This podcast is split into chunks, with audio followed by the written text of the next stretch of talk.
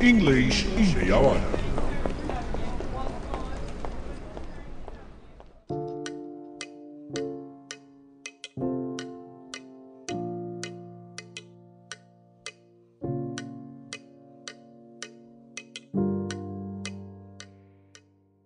Hey guys, how are you? Nice to see you again. I missed you. E aí, vocês têm estudado?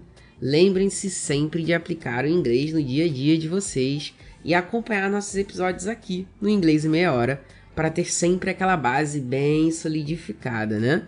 Vocês já sabem que podem contar com o Luciano aqui para tirar qualquer duvidazinha, seja lá no meu Instagram ou seguindo nossos episódios.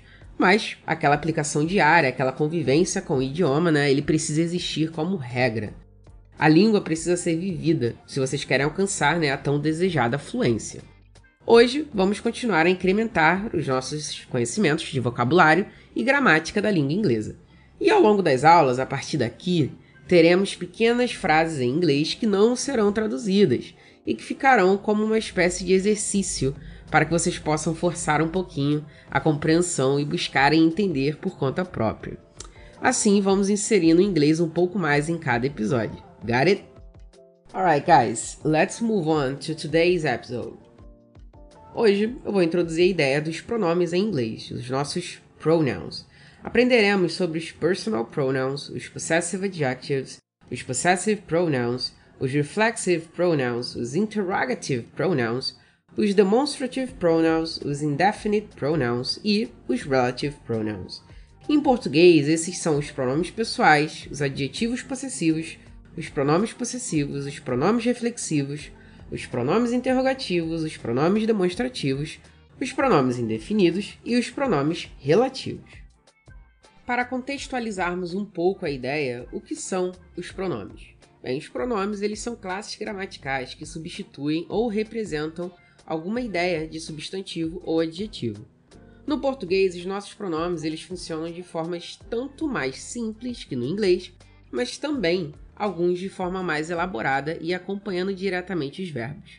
No inglês, os pronomes funcionam como coisas próprias, não há aquela ideia de colocação pronominal, como a gente tem no português a próclise, a mesóclise e a ênclise. Né? Então, é, não há ideia de um reflexivo conectado direto ao verbo também. Mas no português, temos a opção de simplificar os nossos pronomes objetos, por exemplo, no sentido mais coloquial, abrindo mão da ênclise e dizendo coisas como te amo no lugar de amo-te, ou ele falou com ele, tendo o mesmo pronome tanto no sujeito quanto no objeto? So, let's start, shall we? Começando com os personal pronouns, ou seja, os nossos pronomes pessoais. Esses são aqueles que representam os sujeitos numa frase, ou seja, serão responsáveis pela conjugação do verbo que os acompanha. Os personal pronouns são I, que funciona como eu, you, você, he, ele, she, ela, it, que representa o ele ou ela para coisas ou animais, pois o inglês ele não possui uma noção de gênero como no português. Então as palavras que para o inglês não possuem gênero, ou seja, coisas e animais, elas serão representadas pelo pronome it. E depois temos we, nós, you, de novo, né, que agora será o plural, né, vocês. E sim, é escrito e falado da mesma forma. Então a única maneira de diferenciar qual será o sujeito nessa situação é por meio de contexto. E por fim, temos they, eles ou elas. E nesse caso será o plural também do it, ou seja, eu usarei tanto para pessoas quanto coisas ou animais. Como esses pronomes aqui representam sujeitos, é, nós precisamos elaborar também a noção das pessoas do discurso que se dividem em primeira, segunda e terceira do singular e primeira, segunda e terceira do plural. No inglês, a primeira pessoa do singular é o I, a segunda é o you e a terceira é o conjunto he, she e it. A primeira pessoa fala de si mesmo, por isso ela é representada pelo eu. A segunda pessoa é a pessoa a quem você se dirige. E a terceira é uma pessoa que está fora daquela interação direta. A primeira pessoa do plural ela é representada pelo we, nós, pois inclui a mim mesmo e a outro ou outros. A segunda pessoa do plural é o you, só que no plural, vocês. E a terceira pessoa do plural é o they, que representa eles ou elas. Dependendo do tempo verbal, você precisará se atentar para as diferenças que ocorrem entre a terceira pessoa do singular para as outras pessoas, como já discutimos né, em episódios anteriores. Como no caso do Simple Present, que os verbos que acompanham a terceira pessoa do singular recebem aquela terminação com S, ou o auxiliar have, que se torna has no tempo do Present Perfect. E vale reforçar que, como comentei lá em cima, esses pronomes substituem ideias de substantivos. Então pense nos pronomes pessoais como nomes para facilitar a compreensão. Então, se João é o meu sujeito, ele será representado pelo pronome he. Mas, se for a Júlia, ela será representada por she. Se for a Júlia e o João, eles são a mesma coisa que they. Eu e a Júlia seremos o mesmo que we e o meu cachorro ou o meu computador serão o mesmo que it. Continuando para os object pronouns, agora teremos pronomes que funcionam na função de objeto, ou seja, são complementos de um verbo, geralmente assumindo a posição após o próprio verbo.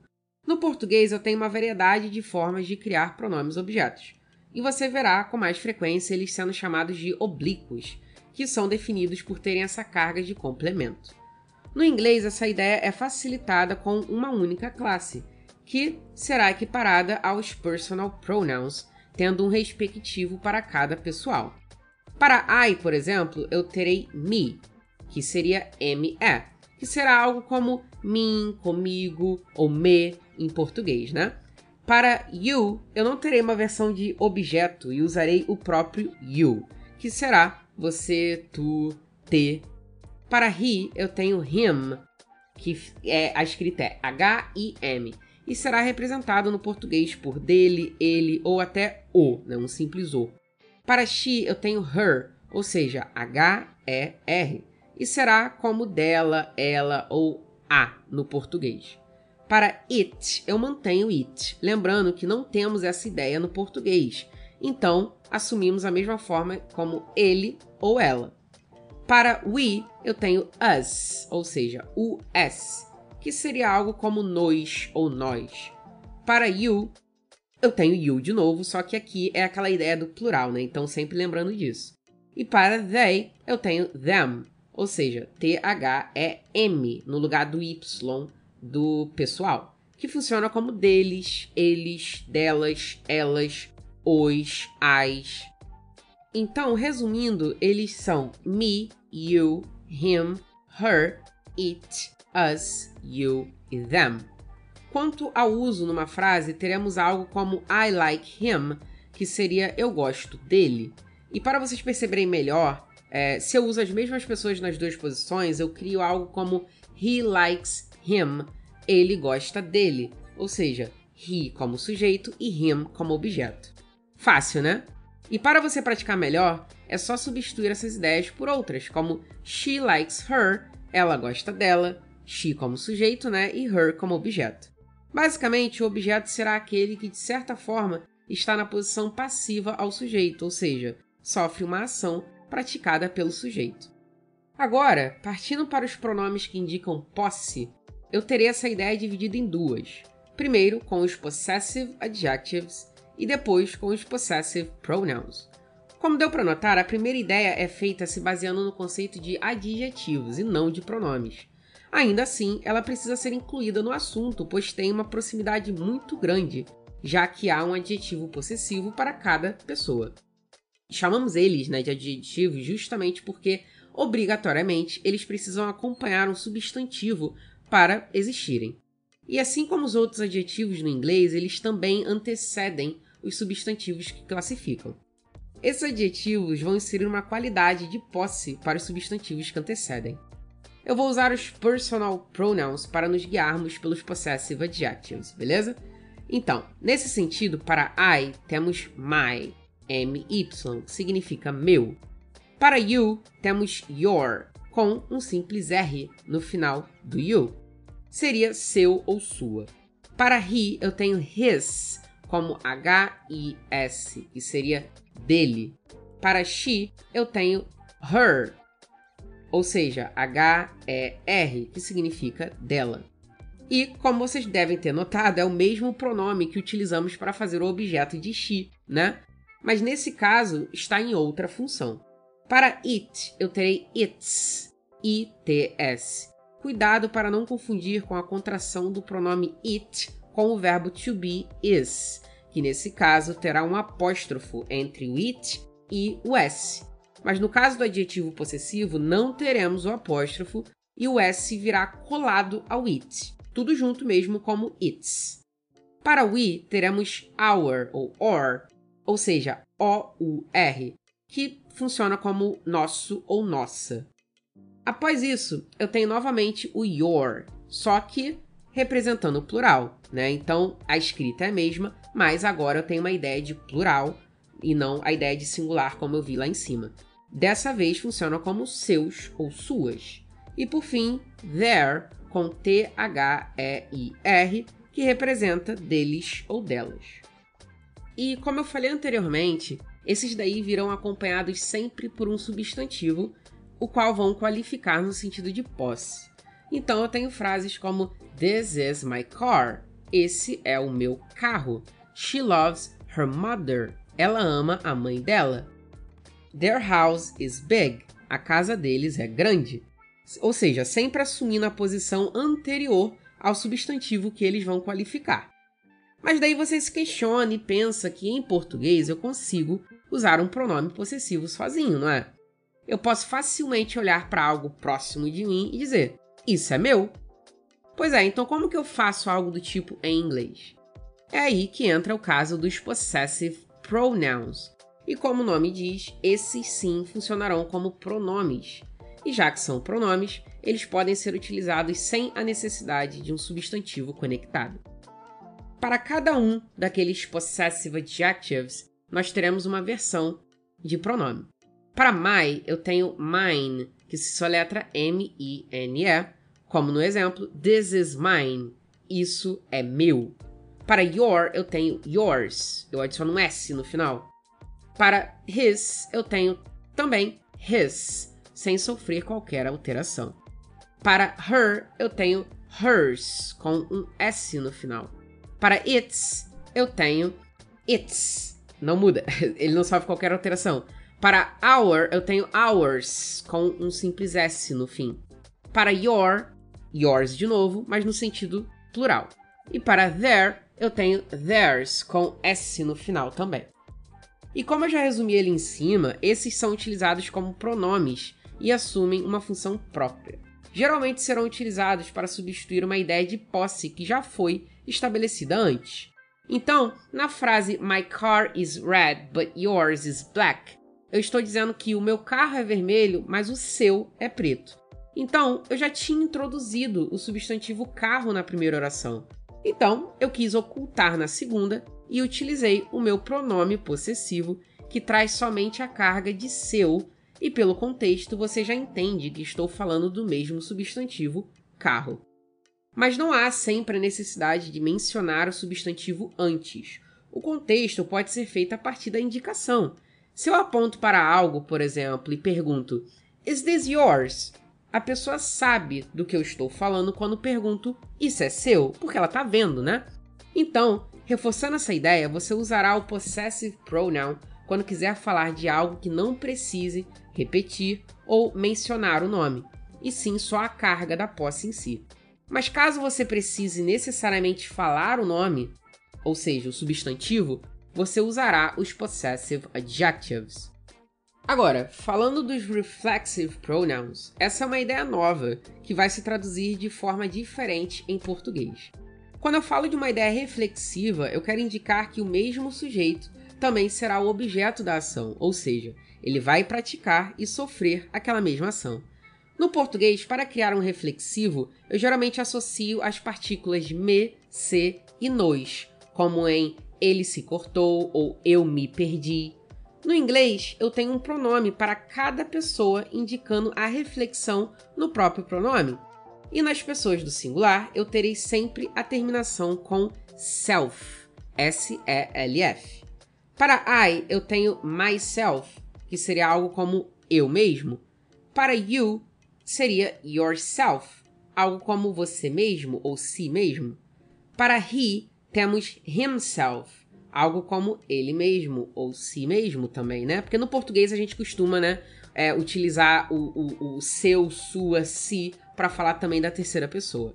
Para she seria herself, com a ideia de ela mesma ou si mesma. Para we temos ourselves. E agora no plural eu teria a mudança da terminação self para selves, com VES no lugar do F. Então, no you também eu terei o plural né, do reflexivo, que vai ser yourselves. E para they, do plural, eu terei themselves. Então eu consigo criar frases como You must love yourself. Você deve ou precisa se amar. She bought herself a jacket. Ela comprou uma jaqueta para si mesma. E vocês encontrarão também né, a noção dos reflexivos acompanhados pela preposição by, como no exemplo I've learned English by myself, ou seja, eu aprendi inglês sozinho. Quando acompanharmos né, esses reflexivos com by, é, eu, estaremos criando a ideia de sozinho ou sozinha, como no sentido por si mesmo ou por si mesma. Essa ideia pode também ser substituída pela expressão on your own, e esse your você substitui pelo possessivo adjetivo a quem você quer se referir. Então, se você aprendeu algo por conta própria, você diz I've learned this on my own. Eu aprendi isso por conta própria. Ou eu aprendi isso sozinho. Voltando a falar aqui dos próprios reflexivos, eu tenho uma frase icônica de um reality chamado RuPaul's Drag Race, que inclui um reflexivo. A frase é: If you can't love yourself, how the hell you gonna love somebody else? Se você não é capaz de se amar, como diabos vai amar outra pessoa, não é? Agora, falando dos interrogative pronouns, esses, como o nome diz, são aqueles que serão usados para frases interrogativas. Alguns deles irão surgir mais tarde em outra classe de pronomes, mas aqui eles são utilizados sempre para questionar sobre alguma informação mais específica. Eu consigo, por exemplo, fazer uma pergunta sem a presença de um pronome interrogativo, como no caso de Are you an English student? Mas nesse caso, eu só questiono algo relevante ao próprio verbo. Outro exemplo no Simple Present seria Do you like orange juice? Você gosta de suco de laranja? O foco novamente está no verbo, que é complementado por um objeto, o qual eu já estou citando.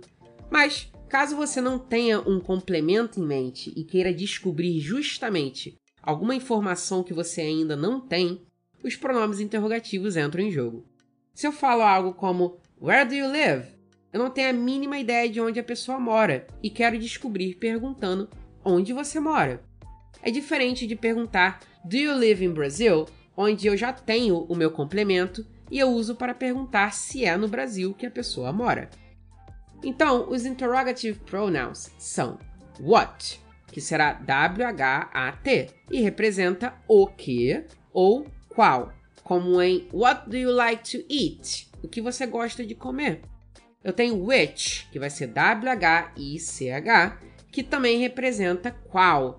Mas cuidado para não confundir com what, porque o which ele é usado quando existem opções claras, das quais você escolherá. Então, como exemplo, temos which fruit do you prefer?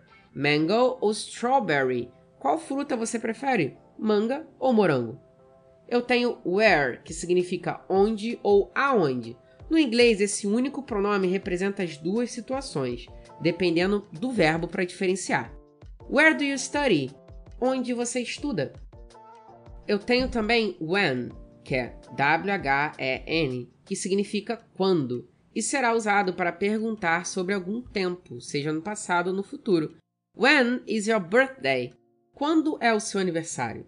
Eu tenho how, que significa como, e pode surgir em diversas variações, como how many ou how much, que significam quantos e quanto, respectivamente. Eu tenho o how, que pode surgir também para perguntar o nível de alguma coisa, como how hot, para perguntar o quão quente algo é ou está, ou até para a idade e altura, em how old e how tall. How are you? Como você está? How old are you? Qual a sua idade? How tall are you? Qual a sua altura? E por aí vai. Temos também o who, que significa quem e será usado para perguntar sobre pessoas. Então eu tenho Who is your idol? Quem é o seu ídolo? E bem perto do who temos o whom, que é W-H-O-M, ou seja, é como o who, mas com um M no final, que será usado em função de objeto, quando a pessoa da pergunta não está praticando o verbo e sim sofrendo. Whom are you talking to? Com quem você está falando? Nesse caso, a pessoa referente ao pronome interrogativo, que é representada pelo whom, não é a mesma pessoa ativa do verbo principal talking to. Temos também o why, que funciona como todos os porquês de pergunta do inglês. Lá, eles não têm essa dor de cabeça com os porquês. A única diferença de fato é que para responder usamos o because. Então, se eu tenho a pergunta Why are you studying English? Eu posso responder Because I love it. Por que você está estudando inglês? Porque eu amo. Temos também o whose, que será como o who, só que com SE no final que será o de quem, uma pergunta que indica posse. Então, se eu pergunto Whose car is this? Eu quero saber de quem é esse carro. Agora vamos fazer uma pequena pausa e já já retornamos com os nossos pronouns, beleza? Mas continua aqui comigo que ainda temos muita informação importante para estudar juntos. See you soon! Hey guys, it's Teacher Luciano e eu vim aqui para convidá-los ao meu perfil pessoal. No arroba prof. Luciano Cunha, no Instagram, vocês podem ter um contato mais próximo comigo e também acompanhar um pouco mais da minha rotina com o inglês, seja com vídeos ou com posts rápidos e educativos. E, como eu sempre reforço, eu estarei presente lá o máximo que puder para tirar suas dúvidas e auxiliar da melhor maneira que posso nessa caminhada de vocês até a fluência no inglês. Bem, eu espero que vocês não se acanhem e tenham sempre em mente a noção de que estamos juntos nessa caminhada e que a dúvida e o erro são caminhos para o aprendizado real e fiel. Thank you and I hope I see you again. Bye bye.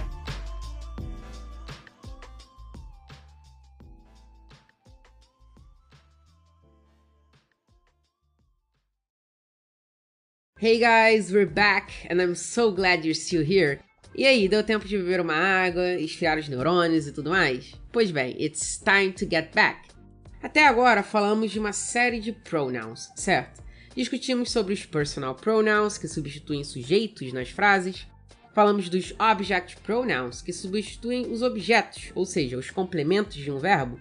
Falamos dos possessive adjectives, que acompanham substantivos, inserindo uma camada de posse. Falamos dos possessive pronouns, que substituem completamente um substantivo, mas com a carga de posse junto. Vimos os reflexive pronouns que funcionam quando o sujeito é também o objeto da frase. E, logo após, aprendemos sobre os interrogative pronouns, que usamos para fazer as mais variadas perguntas em inglês. Bem, agora temos os demonstrative pronouns, que não são muitos em inglês, como são em português. Os demonstrative pronouns, ou seja, pronomes demonstrativos, são usados para substituir um nome, assim como os outros, mas indicar também a posição daquilo. No inglês eu tenho quatro demonstrative pronouns, que são this, T-H-I-S, que no português será representado por esse, essa, este, esta, isso e isto. Será usado exclusivamente para indicar coisas que estão próximas de quem está falando. Como o inglês não possui uma ideia de gênero nos substantivos, o mesmo pronome será usado tanto para substantivos masculinos quanto para femininos e eles também não possuem essa variação de isso e isto como nós temos. Os pronomes demonstrativos no inglês podem assumir completamente o substantivo ou funcionar como o que chamamos de determiner, ou seja, determinante. Se eu não sei o nome de algo, por exemplo, eu posso perguntar: What is this? O que é isso? Mas se eu tenho uma caneca na mão e eu quero falar que gosto dessa caneca, eu posso usar I like this cup. Como a caneca está na minha mão, ou seja, perto de mim, eu uso o this para indicar que essa mesma caneca está ali comigo. Que está ali comigo, né? É a caneca que eu gosto. Então, como uma função de determinante, né? Uma espécie de adjetivo. E para as coisas que estão distantes de quem fala, eu tenho that, que seria em português aquele, aquela ou aquilo. Então, what is that seria o que é aquilo. Mas também posso usar como determinante como quando eu falo de algum filme que eu vi. Eu falo I really liked that movie. Eu gostei muito daquele filme. As outras duas formas vão indicar o plural dessas duas que falamos. Eu tenho these, que é T-H-E-S-E, como o plural de this, que indica esses, essas, estes ou estas. Ou seja, eu falo de mais de uma coisa que está próxima de mim. E para o plural de that, eu tenho those, que eu uso para falar de coisas que estão distantes de mim.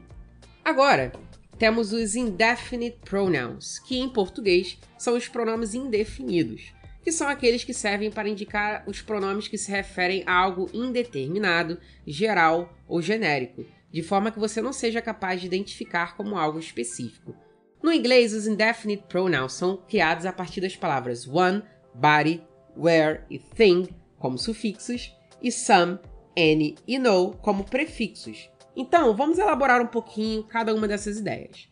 Eu usarei nos meus pronomes indefinidos a ideia de one quando falar de pessoas ou coisas, body para falar somente de pessoas, where para falar de lugares e thing só para coisas. Eu criarei os pronomes com esses sufixos seguindo as ideias estabelecidas para os meus prefixos, que são some, que é usado principalmente para frases afirmativas e às vezes para interrogativas, caso seja um pedido ou uma oferta. Então, se eu falo que eu quero ler algo, eu falarei I want to read something. Se eu quero sair com alguém, eu falo I want to go out with someone or somebody, com os meus pronomes something, someone e somebody, indicando as ideias de algo e alguém. Agora, para N, eu terei frases principalmente interrogativas ou negativas mas afirmativas também nos casos que eu quero indicar o sentido de qualquer. Então, eu tenho frases como I don't want to do anything. Eu não quero fazer nada. Ou a pergunta Did you find my keys anywhere? Você achou minhas chaves em algum lugar? Ou seja, anything na negativa funciona como nada e anywhere na interrogativa como algum lugar. Já o no eu usarei exclusivamente em frases negativas, mas somente quando o verbo não estiver na negativa, ou seja, eu teria uma frase como I have nothing to do, ou seja, eu não tenho nada para fazer. Mas nesse caso, como vocês perceberam, o have não está conjugado na forma negativa. Caso o verbo esteja na negativa, teremos que usar o any, como I don't have anything to do. Bem, e agora temos os relative pronouns, ou seja, pronomes relativos. Eu terei aqueles que eu utilizo para falar de algo que foi mencionado logo anteriormente e conectar com alguma ideia que trarei logo em seguida. Os relative pronouns do inglês são that, que funciona como o nosso que e será utilizado de forma informal para falar de pessoas, coisas ou animais, como no exemplo The book that you wrote is awesome o livro que você escreveu é incrível. Eu tenho who, que eu uso para relacionar uma pessoa com alguma ideia seguinte, como no exemplo, She's the woman who loves me, ou seja, ela é a mulher que me ama. E eu tenho whom, que eu usarei para indicar um objeto e não um sujeito, como no caso do who. Então eu tenho o um exemplo é She's the woman whom I love, ou seja, ela é a mulher que eu amo. Eu tenho which, que funcionará como o qual e a qual, que eu uso para indicar uma coisa ou animal. Então eu tenho algo como The movie which you told me about is scary, ou seja, o filme o qual você me contou sobre é assustador. O which pode vir acompanhado por alguns pronomes para indicar ideias mais específicas, como from which, de qual, do qual ou da qual, para indicar uma relação né, com origem, eu tenho in which, on which e at which, em qual, no qual, na qual, para indicar uma relação que acompanha os significados estabelecidos pelas próprias preposições in, on e at. Beleza? Temos também o whose, que irá funcionar como o cujo ou cuja do português e indica uma relação de posse. Então eu tenho The man whose son traveled is my neighbor, ou seja, o homem cujo filho viajou é meu vizinho. Eu tenho também a ideia de where para os relatives, que funciona como onde em português e se relacionará com a ideia de um lugar, como no exemplo This is the city where I live. Ou seja, essa é a cidade onde eu moro. Assim como também temos a ideia de when, quando, para relacionar a uma ideia de tempo, como em 1996 is the year when I was born, ou seja, 1996 é o ano quando nasci. Eu também consigo usar o why, o porquê, como relativo, mas que será lido mais como por qual, pelo qual ou pela qual. Se eu tenho um exemplo, This is the reason why I chose to be a teacher, eu estou dizendo essa é a razão pela qual escolhi ser um professor. And that's it for today, guys. É isso por hoje, pessoal. Como sempre, eu agradeço imensamente a presença de vocês aqui hoje e eu espero que vocês tenham compreendido melhor toda essa noção de pronomes. É claro que no único episódio algumas coisas acabam não sendo ditas completamente e outras até acabam ficando de fora, mas levem isso como incentivo para buscarem saber mais sobre por conta própria. E lembrem-se que o estudo se faz de forma natural e contextualizada. Então, a pesquisa e a convivência precisam sempre acontecer.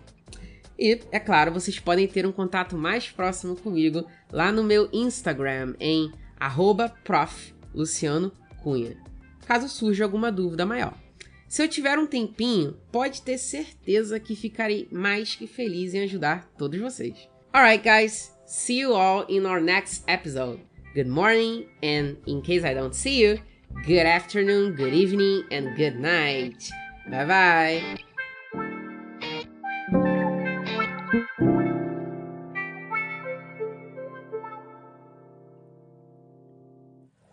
Editado por Mil Media Lab.